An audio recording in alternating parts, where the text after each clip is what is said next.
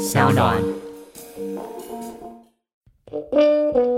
嗨，大家好，我是 Kiss Play，我是乔治，我们是柯柯南南。这个节目是由点子科技跟商浪共同制作，我们每个星期都会在这边跟大家分享很多有趣的科技新闻。今天这一集很有料，很很有料，我没有把握讲出很有料的东西。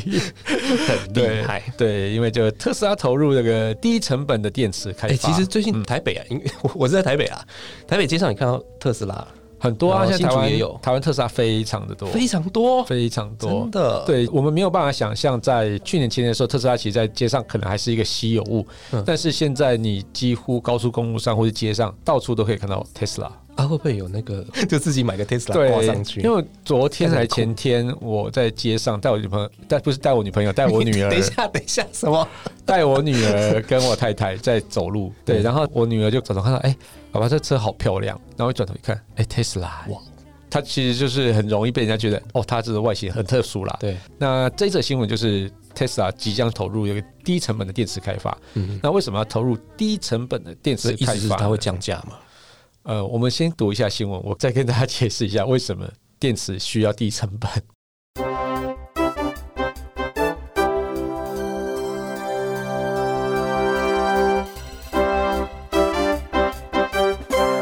路透社独家消息指出，特斯拉正在投入新电池研发，其特色为成本低、寿命长，目标是让电车价格与油车一样便宜。而新电池最快今年底、明年初会用于中国上市的 Model 3车型。报道引用知情人士消息，成本更低的新电池，其使用寿命长达一百万英里，相当于一千六百万公里。而压低特斯拉电动汽车的价格是 Elon Musk 长期以来的计划之一。二零一九年，特斯拉先后收购了美国电池公司 Maxwell、加拿大电池公司 Hebar Systems，为的就是打造出成本低、大容量、寿命长的超级电池。特斯拉希望在二零二零年内达到可以行驶一百万英里的电动汽车。不过，根据报道说法，这次百万英里电池是由特斯拉与中国电池供应宁德时代，就是 CATL 联手开发的。好，我先来解释一下这个宁德时代，因为一般我们知道电池做的最好的就是松下嘛，嗯，那第二大跟第三大其实都是中国，第二大是比亚迪，第三大就是宁德时代。那宁德时代其实它在二零一一年的时候就已经成立了，它本来就是在做一些电车电池系统的一个开发。对，那其实在技术上也相当的优秀了。那其实它有帮像是 B M W 去做一些车的电池。嗯对对，所以它其实是一个非常有潜力的公司。那我们刚刚提到说，为什么特斯拉要去投入这种低成本的电池开发？因为其实电动车最贵的部位是什么？不是马达，不是车身，不是什么结构的电池超级贵。嗯，对，因为其实以现在的电池开发来讲啊，我们都一直没有跳跃性的一个成长，也就是说，我们在同样重量、同样体积下，就是你的电池的那种容量没有长足的进步。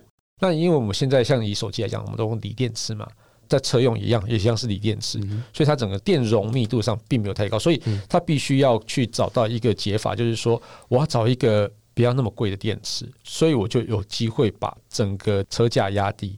那但是你这些电池又要可以让车子的效能不要差太多的，对，所以这个陷入一个非常有趣的东西，就是说我要找到一个安全又便宜的一个材料，才有办法去找到一个低成本的电池，那我整个在 Tesla 的一个车价才有办法往下走。但是其实我们现在回头看一下 Tesla 车价，其实并没有说贵到很夸张。对，所以这个也是一个蛮有趣的一个议题。所以说，如果说今天 Tesla 找到一个很好的便宜的电池的解法的时候，那整个它会不会颠覆掉汽车产业的市场，或者是说它可以用更多的电池，然后让那个单次充饱电之后的行驶里程数更高？嗯嗯，对，那或许这个东西就是留待他真的去找到这个很便宜电池的时候，嗯，来去观察一下这市场。但是他现在找到这个低成本电池啊，我认为它还不是一个叫最终界啦，我觉得它还是一个过渡期。那我们接下来聊一下，今年二月，《金融时报》报道指出，宁德时代受益于特斯拉采购磷酸锂铁电池 （LFP），而相对于含镍钴电池，LFP 电池成本更便宜。再者，特斯拉还能够借由中国电动车补贴，再次压低中国贩售的电动汽车的价格。此外，宁德时代正在开发一种更简易、便宜的组装电池方法，这项技术将有助于减轻特斯拉车身的重量与成本。另一方面，知情人士则认为呢，最终新电池将会用于中国以外的市场，譬如北美。目前特斯拉已经连续三季收入转正，其股价也涨了将近一倍。但就像路透社所说的，Elon Musk 下一步打算是要持续提高利润、销量，借此步步拉升电动汽车市占率。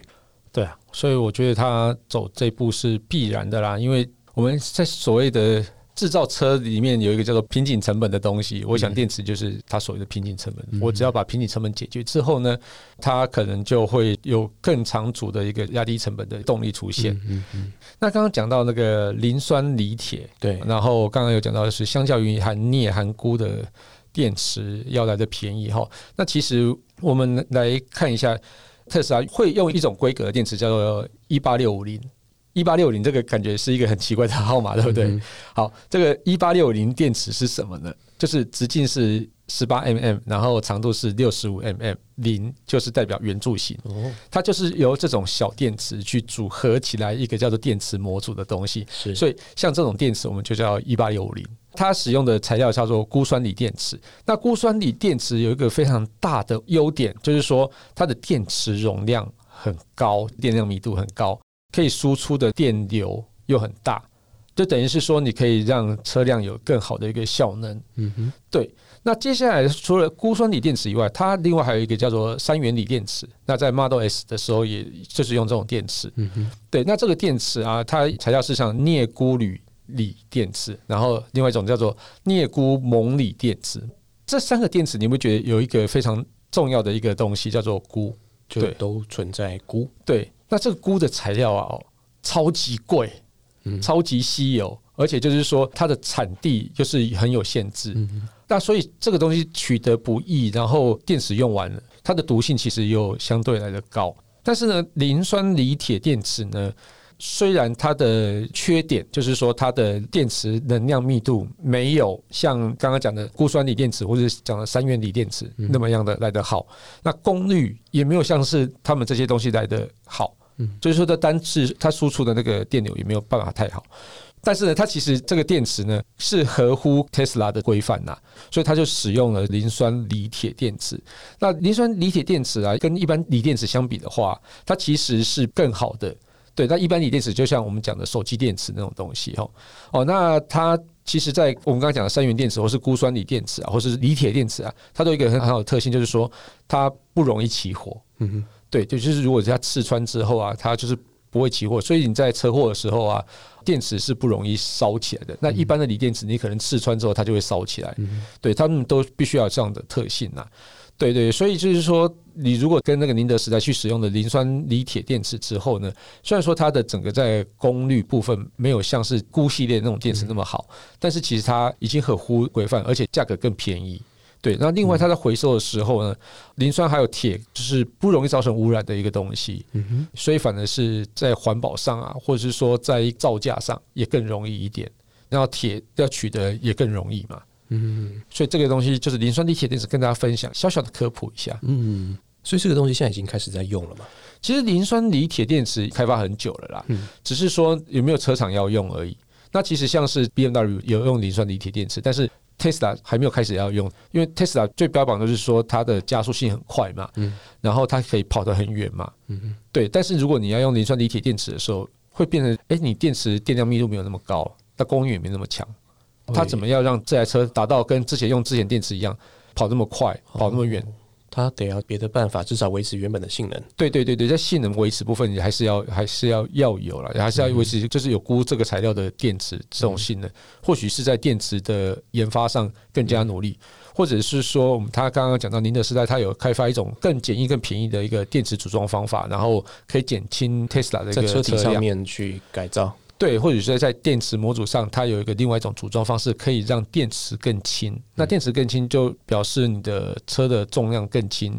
那在更轻的情况底下，或许你就可以得到更远的一个行驶距离，也可以得到一个更好的一个动力吧。嗯嗯嗯，对。在电流比较小的时候还可以维持一样的动力。所以这个东西，我觉得投入低成本电池研发是一个非常重要的事情呐。对对对，电动车有在追求零到一百加速这件事吗？有，呃，你知道戴森有开始附中了一台电动车吗？有听说，有听说，对，它其实零到一百原本的规划加速是在四秒还是五秒而已。Tesla 其实也是很快的啊。我刚刚讲到戴森，又是另外一个故事，或许我们可以下一集聊一下戴森电动车。好啊。那我们刚刚讲到电池其实是最贵的一个东西啊，这也是为什么 GoGoRo。在第一代的 GoGo 的时候，它卖价要卖到十几万。对，因为其实虽然说它电池是一个叫做租借的方式在走，所以，但是它初期要投入太多电池，因为要让很多人都可以顺利换到电池嘛。嗯。对，那所以它等于是你一台车不能只有一组电池，对，可能一台车可能要搭配三组电池到五组电池，准备好几倍的电池，好几倍电池，然后让你才能顺利换到嘛。所以它整个一开始在卖价就卖十几万，等于是它根本就是赔钱卖。对，它的创办人就是陆学生也有讲，他卖第一代车的时候根本就是赔钱卖的，而且后来还有降价嘛，那就是说根本是赔售。所以在他第二代、第三代，然后甚至到 Viva 这款车的时候。它整个会在就是外形上跟结构上。就是有做一个叫低成本的一个设计，尤其在 Viva 这台车上面，它整个这个成本节省到一个非常夸张的地步了。就是说，我们看到车身就知道它是一个节省版的，就是一根柱子一样。大家有看过 Viva 的话，对，那它为什么要去降低这个成本，还有改外形，然后去制造出那么多款式、那么多型号的车呢？它其实就是一直在尝试，我想要把成本压低，我想要从车里面也可以赚到一些钱，至少车不要赔钱卖。虽然说它的 business model 一直都是在做电池租赁这件事情，但是这个东西哦，你可能要很久很久才会回收，而且其实你在租赁的价格其实也算是相对便宜。这也是为什么之前他们在抓那个吃到饱这件事情会抓的那么严格，就表示他们应该是有一些压力所在，就是说他们没有办法真的在租赁电池这边获利，而且还受到很多抱怨，就是说很多车友是换不到保电的电池的。对，那我根本没赚到你多少钱，然后要被你骂哦，所以他才去采取这种哦，我要去把那个不守规矩的这些车友抓起来。他只是他抓的时间是比较不好的时间呐，就是拿吃到饱服务这个方案去跑外送，一直跑很多这样子。对，对，只是他是在不对的时间做了对的事情。对，对你这样讲起来，这个应该是对的。对呀，对呀，对呀，哎呀，这是算是一个公平原则啦。哎呀，哎呀，所以其实真的。电池真的超级贵，大家不要想到我们那种去买那种一般的 三号电三号电池一样那么便宜。对啊，即使电金顶电池也蛮贵的，相对啊，对啊，对，反正电池其实是一个非常昂贵的东西，而且其实它是算是重度污染的一个产品，所以像是电池一定要做好好的回收。对，那其实另外一个议题就是说，Tesla 在投入这么多电池的开发之后，或者是 Google 也是。那其实电池的回收又是一个非常大的问题嗯，你要怎么去报废它？那你要怎么去报废的不会去污染到环境？嗯，这也是一个非常重要的课题。虽然说现在的 Tesla 或是现在 Google 的电池还没有到一个大量电池要淘汰的一个时间点，那但是我其实也蛮希望，就是说 Tesla 或是 Google 它可以提出一个让人们看到。它是怎么去回收电池这件事情，而这个东西是在 PR 效应上是一个非常棒的一个题材。对，就像是 Apple，它就会去跟大家说，我的废弃回收机，就是说我机身要报废的时候，它要怎么回收，怎么拆解，那电池应该是怎么去处理，才会让这些东西达成循环再利用的一个环保的一个境界。这样子，也许以后我们来做这件事情，或许我们可以去 review 一下电池到底他们到底怎么回收的。好。好啦，那我们这一期节目就聊到这边。如果想知道我们最新消息的话，欢迎到脸书粉丝团柯南留言给我们，请在 Apple Podcast 按下订阅、留言或下载声浪 App 来追踪我们。如果喜欢这期节目，也欢迎大家多多分享喽。你没有拼 S O U N D O N，总是要改变一下，大家都知道了啦。好啊，请大家去支持一下国产的一 Podcast 平台，感谢感谢。对啊，好啦，就这边哦，OK，拜拜，拜拜。